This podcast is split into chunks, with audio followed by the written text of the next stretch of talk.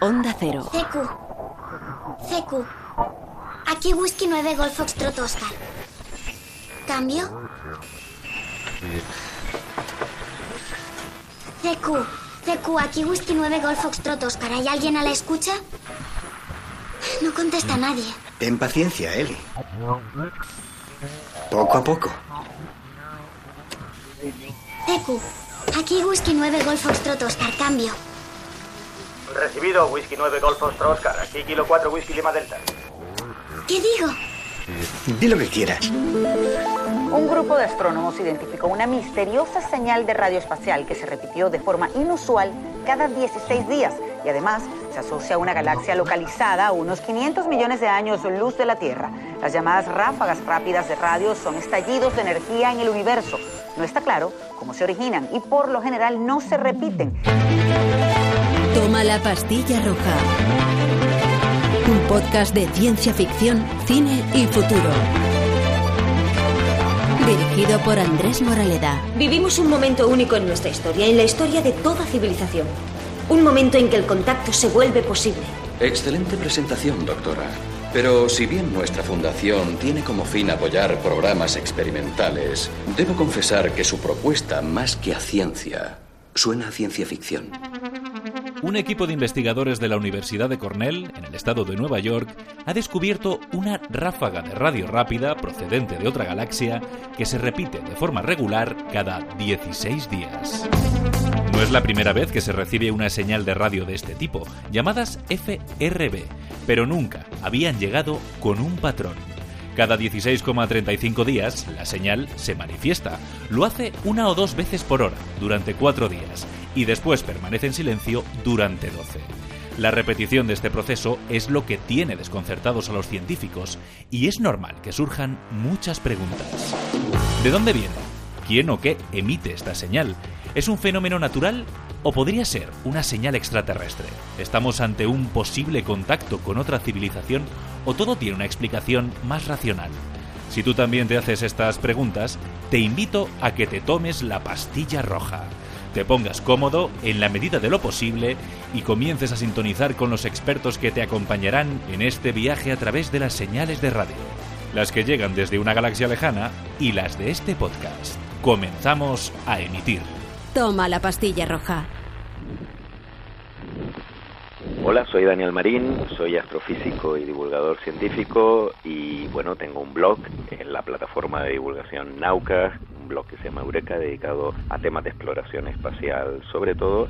También tengo un podcast sobre el espacio, principalmente también, aunque tratamos otros temas, lo hago junto con otros tres compañeros. Y bueno, también estoy en las redes sociales, principalmente en Twitter, me pueden encontrar con el nombre de Eureka Blog. ¡Decir algo, muchachos! Grupo de pulsos móviles parcialmente polarizados modulados en amplitud. En sintonía, los sistemas funcionan, tenemos señal completa. ¿Cuál es la frecuencia? 4.4623 gigahercios. La del hidrógeno por pi. Te lo dije. Oh, llega tela. ¡La tengo! ¡La tengo, la tengo, la tengo! Déjame oírla.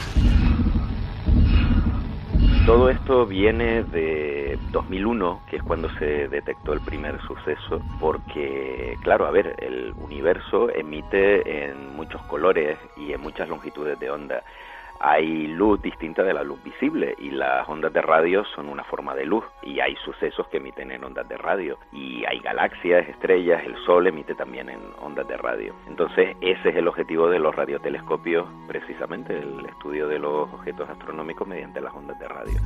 ¿Qué pasa? Pues como decíamos, en 2001 se detectó, eh, realmente fue a posteriori porque fue analizando eh, archivos de un radiotelescopio de Australia, se detectó una señal muy extraña, era una señal muy rápida de apenas pues, unos milisegundos de duración y como decimos en el espectro de radio. De hecho era tan rara que no se correspondía con ninguna de las señales de radio que emiten los objetos astronómicos de forma natural que al principio pues se creía que era una señal terrestre, o sea, una señal humana, que es uno de los problemas que cada vez con más frecuencia tienen los radiotelescopios, todos aquellos que se dedican a la investigación del cielo en ondas de radio. Y es que, claro, los seres humanos contaminamos eh, no solo con contaminantes, sino también con luz e incluso con luz en otras longitudes de onda. Es decir, contaminamos el espectro electromagnético y hacemos que sea difícil las observaciones en estas longitudes de onda.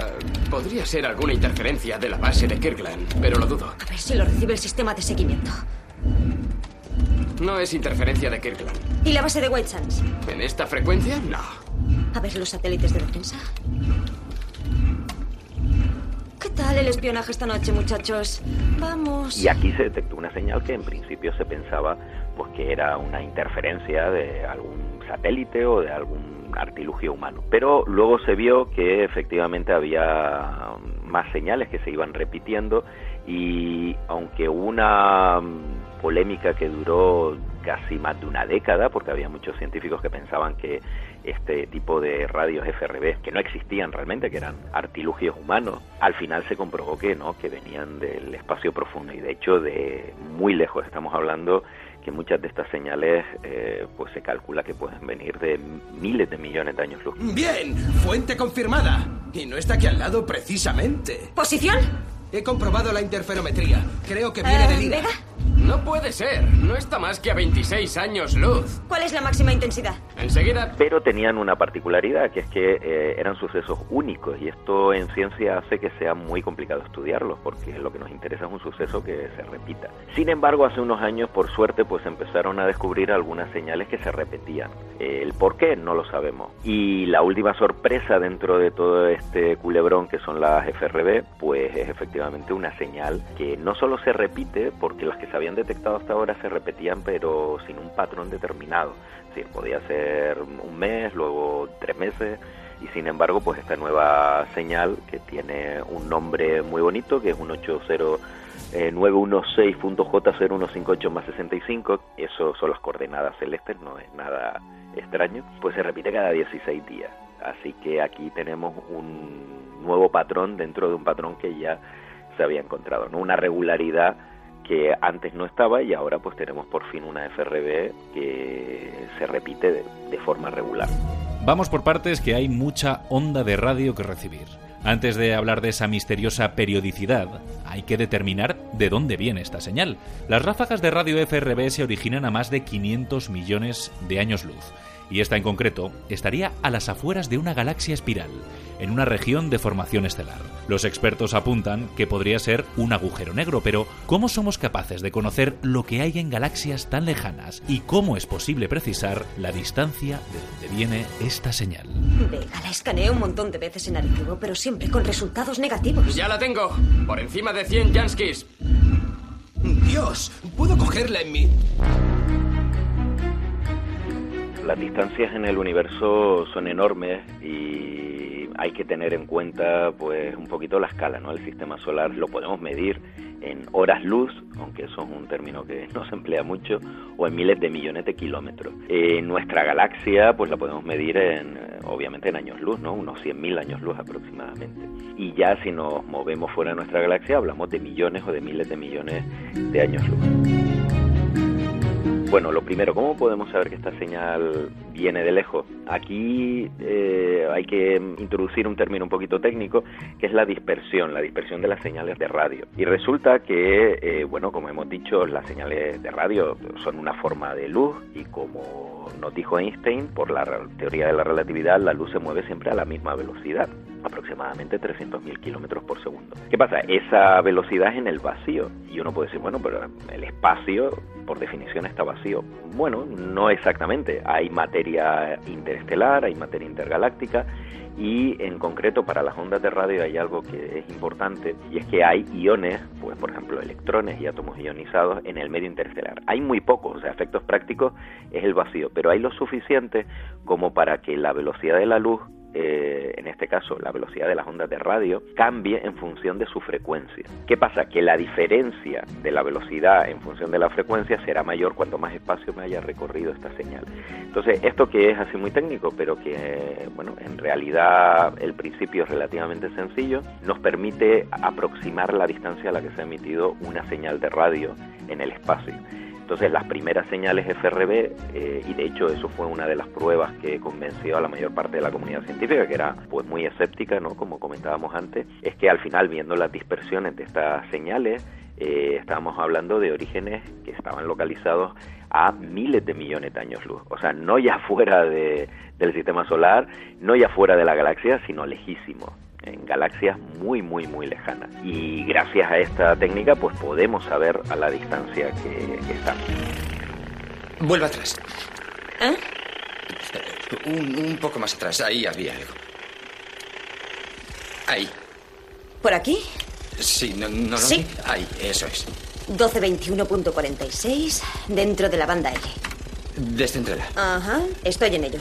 Ah, y no está en el barrio, que digamos. Otra cosa es detectarlas luego en el cielo, porque aquí sí que es un poquito complicado, y es que los radiotelescopios no suelen tener la misma resolución que los telescopios ópticos. Curiosamente hay radiotelescopios que pueden tener una resolución enorme y es difícil con determinados radiotelescopios tener la resolución suficiente para saber dónde se origina exactamente. Es decir, podemos determinar bien la distancia, pero el lugar pues puede ser más confuso. Ahora, después de tantos años estudiando las FRB, pues sí que tenemos datos de determinadas zonas donde se han localizado y como se esperaba, pues son galaxias, es decir, no vienen del pasillo intergaláctico, eso sí hubiese sido una sorpresa, sino que vienen de galaxias, ¿no? que donde hay estrellas y donde hay cosas que pueden generar ondas de radio.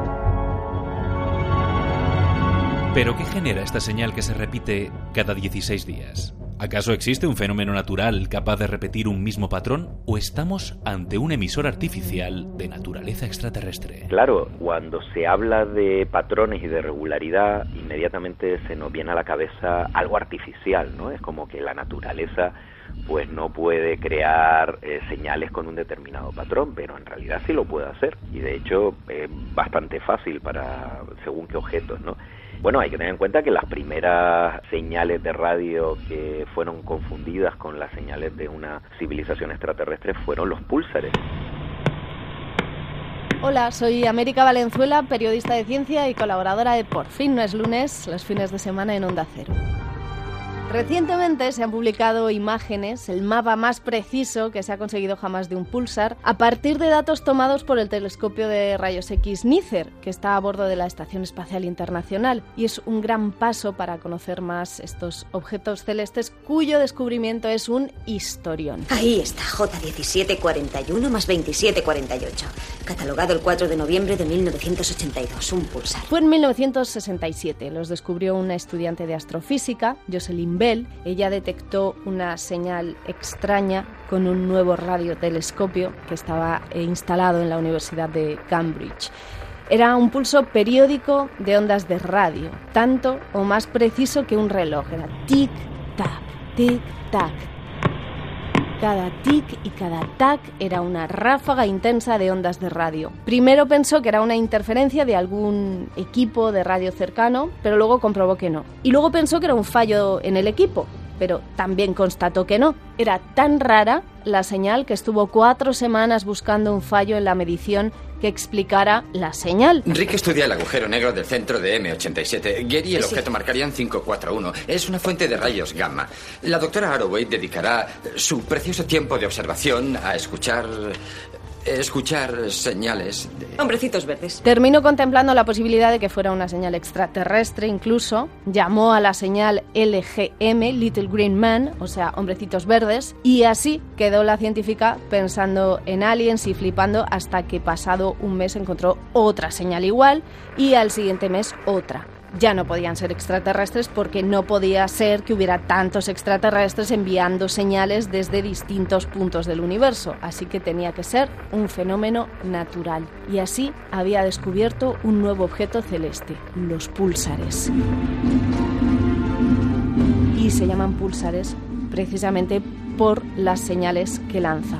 Esos pulsos regulares son como faros cósmicos.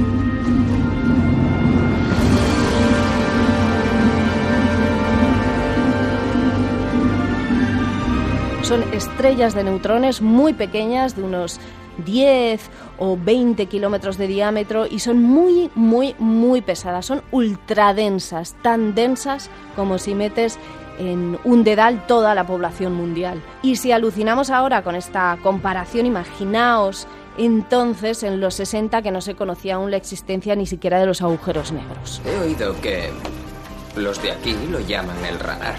Dicen que sirve a turbios fines militares.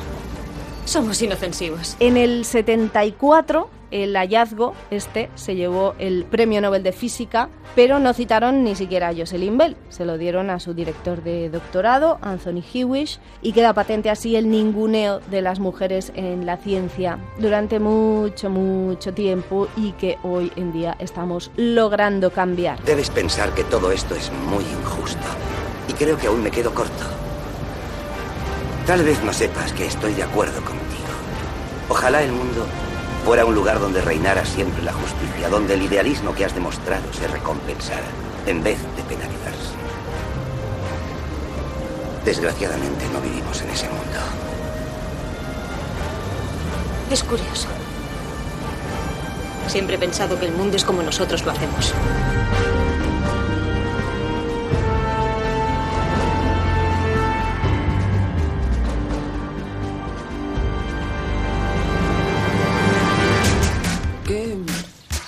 Estudias ahí arriba? Lo habitual. O sea, nebulosas, cuásares, pulsares, cosas así. La famosa portada del disco Unknown Pleasures de Joy Division, editado en el 79, que hoy es la típica camiseta que deben vender hasta en el Berska, es la famosa señal del pulsar.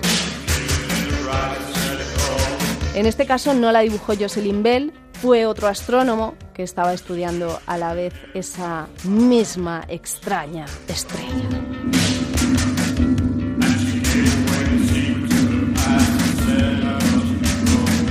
Primero que tenemos que tener claro es que un patrón, una regularidad en una señal de radio no significa nada artificial, necesariamente. Otra cosa es que luego encontremos un mensaje, ¿no? Como la película Conta, que ahí pues tiene que haber información estructurada. Un momento, un momento, son números. Ha sido un 3 y el anterior era un 2. están en base 10, empecemos a contar y veamos hasta dónde llegamos. Es un 5. 2, 3, 5, 7, todos son números primos. Es imposible que sea un fenómeno natural. Bien, bien, no nos pongamos nerviosos y saca el archivo de Vega. Eh, quizás la confusión viene porque asociamos radio con las emisoras de radio, ¿no? Con la transmisión de información. Pero ya, como dijimos antes, eh, la radio es un tipo de luz simplemente. Las ondas de radio son un tipo de luz que los humanos usamos para transmitir información, pero bueno, que también podríamos usar otro tipo de luz. De hecho, en eh, los últimos años pues está muy de moda el enviar datos a través de láser, ¿no? El, con fibra óptica pues utilizamos láser para enviar información. ¿Crees que es una nave espacial? No, ese sistema está lleno de basura, la habría aplastado. Bueno, no, si utilizaran sus desintegradores de láser y sus torpedos de fotón. No tiene gracia, Willy. ¿Y de qué otra forma vas a explicarlo? Oye, Willy tiene razón. Si damos publicidad a esto y nos equivocamos, ya está, se acabó. Estamos listos. En cuanto al origen de las FRB, eh, lo cierto es que no lo sabemos. Es decir, todavía eh, es un misterio y por eso quizás en la comunidad científica atrae mucho este tema. Pero sí que podemos apuntar a una serie de sospechosos. Lo primero, según la duración de la señal, podemos saber el tamaño del objeto que lo emite. Y esto es también gracias a la relatividad de Einstein, porque la relatividad de Einstein eh, nos dice que la, nada se puede mover más rápido que la luz. Entonces, si tenemos una señal de unos milisegundos de duración, que son las más cortas que se han recibido de este tipo de las FRB, significa que el objeto donde se ha emitido tiene que tener un tamaño de unos milisegundos luz como mínimo. Y eso, traducido a una distancia que nosotros podamos entender, estamos hablando pues de unos eh, cientos o miles de kilómetros. Es decir, es un objeto pequeño, tiene que ser un objeto relativamente pequeño. ¿no? Hay estrellas que miden millones de kilómetros y aquí estamos hablando de objetos de cientos o de miles de kilómetros, o como mucho decenas de miles de kilómetros según la señal. Lo segundo, que son sucesos muy energéticos, porque para que se detecten a miles de millones de años luz, o en el caso de esta señal que se repite, que es una de las más cercanas, porque está a solo, entre comillas, 500 millones de años luz, para poder detectarlos nosotros bien, tienen que ser sucesos muy, muy, muy energéticos. Entonces, si tenemos objetos relativamente pequeños y luego tenemos eh, sucesos que son muy energéticos, pues los astrofísicos inmediatamente eh, piensan en una serie de objetos que son objetos compactos que se producen tras la muerte de las estrellas, en concreto agujeros negros, estrellas de neutrones y enanas blancas, que son las tres posibilidades. Cuando muere una estrella según su masa, pues se producen alguno de estos tres objetos. Además, eh, los patrones que se han visto de que se repite la señal tanto de forma caótica o de forma pseudo periódica como esta última que es más o menos periódica, concuerdan con objetos que están orbitando alrededor uno del otro, ¿no? Por ejemplo, un agujero negro alrededor de una estrella de neutrones, una estrella de neutrones alrededor de una estrella normal, cosas así. Es decir, que esos son los sospechosos eh, principales para la comunidad científica. Y si hay que elegir, pues el candidato principal son las estrellas de neutrones. Mira, ¿ves esa constelación que forma una especie de W? Es Casiopea. Y em, Casiopea A emite un, un montón de señales de radio. Suelo escucharla mucho. Son los restos de una supernova. Estrellas de neutrones, agujeros negros. Lo cierto es que, aunque apasionantes, las explicaciones científicas tienen que competir contra las más imaginativas. Y es que una señal que viene del espacio, en la ciencia ficción, solo puede ser una cosa. Yo entiendo, ¿no? Que el tema de, de, la posibilidad de que fuese una señal alienígena, eso capta la imaginación de todo el mundo y, y es algo que nos fascina, ¿no? Pero hay que tener en cuenta por qué podemos descartar que es un fenómeno artificial. Lo primero es que no hemos encontrado ninguna estructura en la señal, es decir, son señales muy potentes, muy energéticas, pero no hay eh, dentro de que se repiten o no se repiten, no hay un código, no hay eh, una estructura que demuestre que hay datos. Al principio creímos que eran parásitos, pero se trata de datos, muchísimos datos. Al combinarlos con estos, con los datos de la amplificación de la señal original, nos encontramos con estas páginas de texto cifrado. Todas son diferentes. Y hasta el momento hemos descubierto más de 10.000. ¿Eso qué significa, doctora? Ah, no tenemos ni idea. Cualquier cosa. Podría ser el primer tomo de una enciclopedia galáctica. O instrucciones con sus procedimientos de colonización. O Moisés, con miles de nuevos mandamientos. O sea, tú cuando mandas una señal, eh, lo lógico es que vas a enviar algo, pues no sé, una, como en la película Contact, pues las instrucciones para construir algo, una imagen o algo, ¿no? Parecen croquis de ingeniería, son casi como planos. Sí. Nosotros creemos que el mensaje contiene instrucciones para construir algo, una especie de máquina. ¿Para hacer qué, doctora? No lo sabemos. Quizás sea una especie de instrumento uh, avanzado de comunicación o incluso una máquina para instruir en algo. O podría ser una especie de vehículo de transporte. ¿Un vehículo? No está comprobado. Lo cierto es que no saben lo que es. Podría ser cualquier cosa.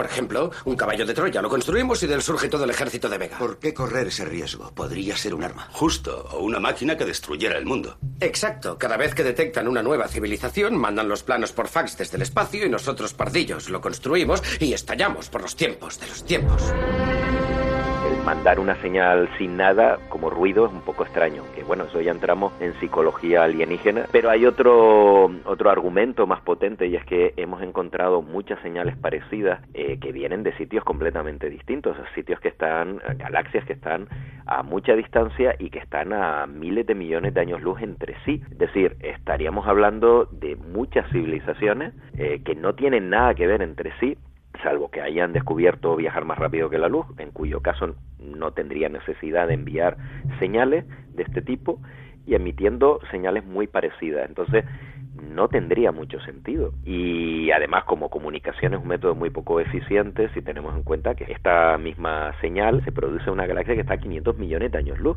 Es decir, que no. Ha llegado cuando se originó pues, pues, fue hace 500 millones de años y si les contestásemos tardaría 500 millones de años en llegar. Toma la pastilla roja. ¿Por qué los intelectuales piensan siempre que los extraterrestres son bien intencionados? ¿Por qué, doctora? No suponemos una amenaza. Sería como si nosotros nos molestáramos en destruir unos microbios en un hormiguero de África. Una comparación muy interesante. ¿Sentiríamos alguna culpa si destruyéramos unos cuantos microbios en un hormiguero de África? Espero que tenga razón. Lo digo en serio, pero mi tarea es proteger a los americanos de una posible amenaza y en ese sentido mi obligación es ponerme en lo peor. Un investigador propuso medio en serio, medio en broma, que estas señales no eran señales de comunicación, pero sí que podían ser señales que provienen de láseres de radio, o sea, máseres o de, bueno, para que nos entendamos, como si fueran láseres para propulsar naves extraterrestres. Estaremos a salvo en cuanto saltemos al hiperespacio. Pues sí, es tan loco como suena. Y es que, a ver, hay un sistema de propulsión interestelar que consiste en las velas láser. Por ahora no se han puesto en práctica, nosotros no hemos lanzado todavía a la humanidad ninguna vela láser. Es una nave con una vela, de ahí viene su nombre, con un material muy fino que refleje la luz y eh, se utiliza un láser desde el espacio o desde un planeta para iluminar esta vela. ¿Y qué pasa? Que la luz genera un empuje. Aunque nos pueda parecer extraño, la luz genera empuje.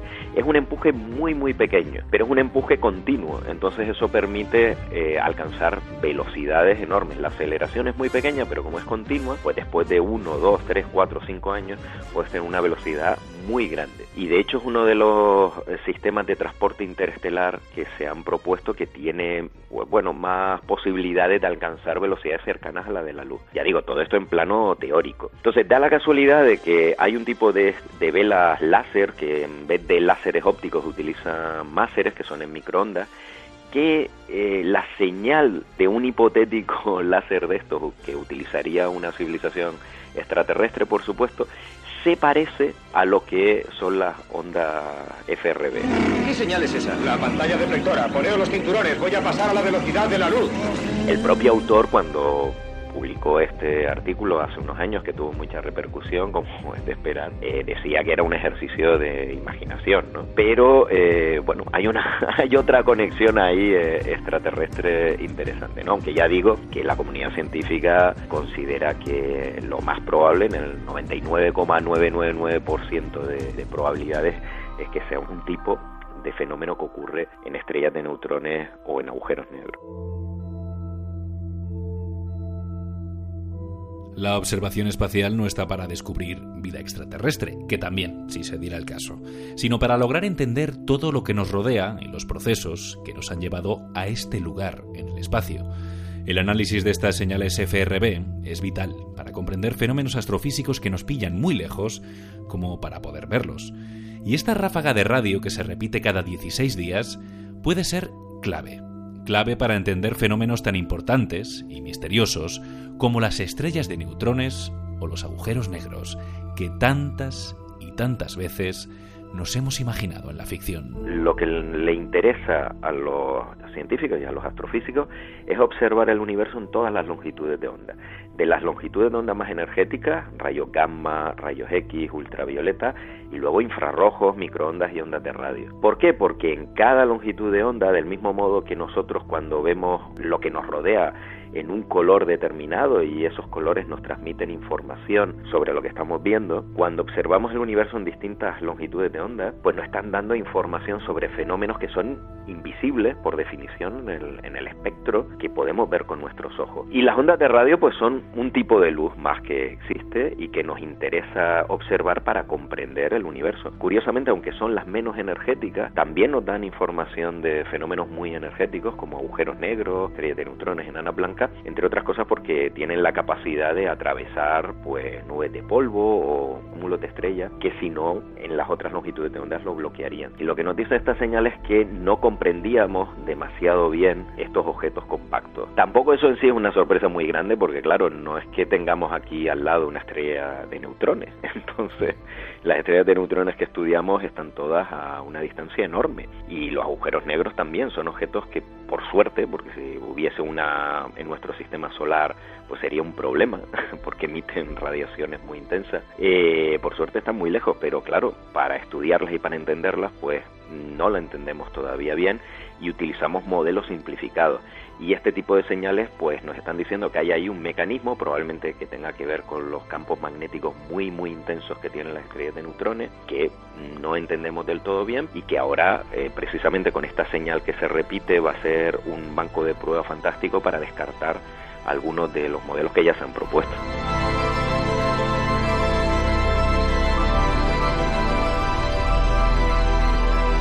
Y ahora, los créditos. ¿Por qué establecisteis contacto? Fuisteis vosotros, nosotros solo escuchábamos. ¿Y hay otros? Muchos otros. ¿Todas las civilizaciones que encontráis vienen aquí? Todas no. ¿Es esto una prueba? No, no es una prueba. Os sentís tan perdidos, aislados, tan solos, pero no lo estáis. ¿Y qué pasará ahora? Que volverás a casa. Este ha sido un primer paso. Con el tiempo daréis otro.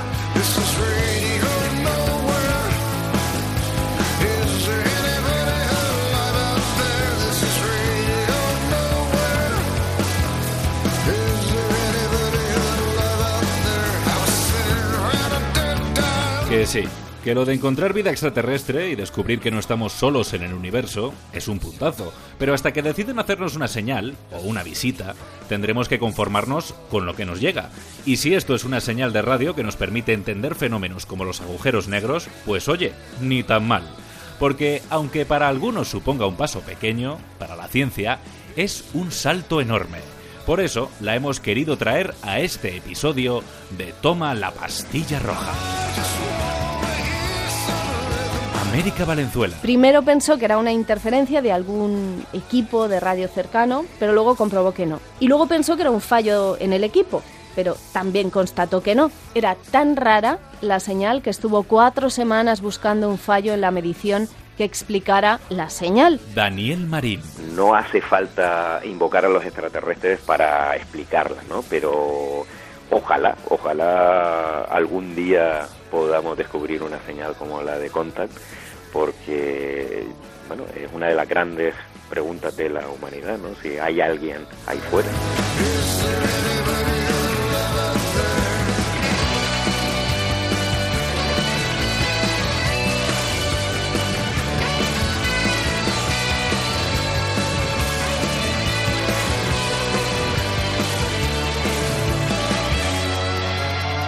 La señal de este podcast está llegando a su fin. Por cierto, nosotros también volvemos con un episodio nuevo cada dos semanas, pero a diferencia de la FRB, nuestra ráfaga de radio se puede escuchar cuando quieras y donde quieras, en la web de Onda Cero o en tu aplicación de podcast favorita.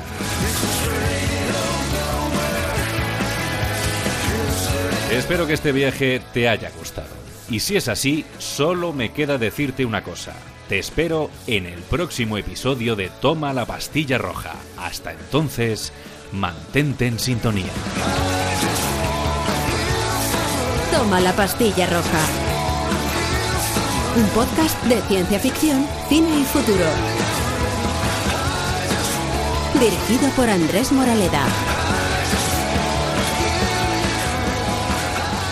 ¿Veis? Allí estamos construyendo otras 45 parabólicas. Y eso significa que cuando las unamos con todos los radiotelescopios que hay por todo el mundo, escucharemos mensajes del espacio que jamás habíamos oído hasta ahora. ¿Hay otras personas allí en el universo? Una buena pregunta. ¿Tú qué opinas, eh? No lo sé. Buena respuesta. Lo más importante es que sigáis buscando vuestras propias respuestas. Pero os diré una cosa acerca del universo. El universo es un sitio muy, muy grande. Más grande de lo que nadie en su vida haya conseguido soñar jamás. ¿Y si solo estamos nosotros? ¿Cuánto espacio desaprovechado? Onda Cero,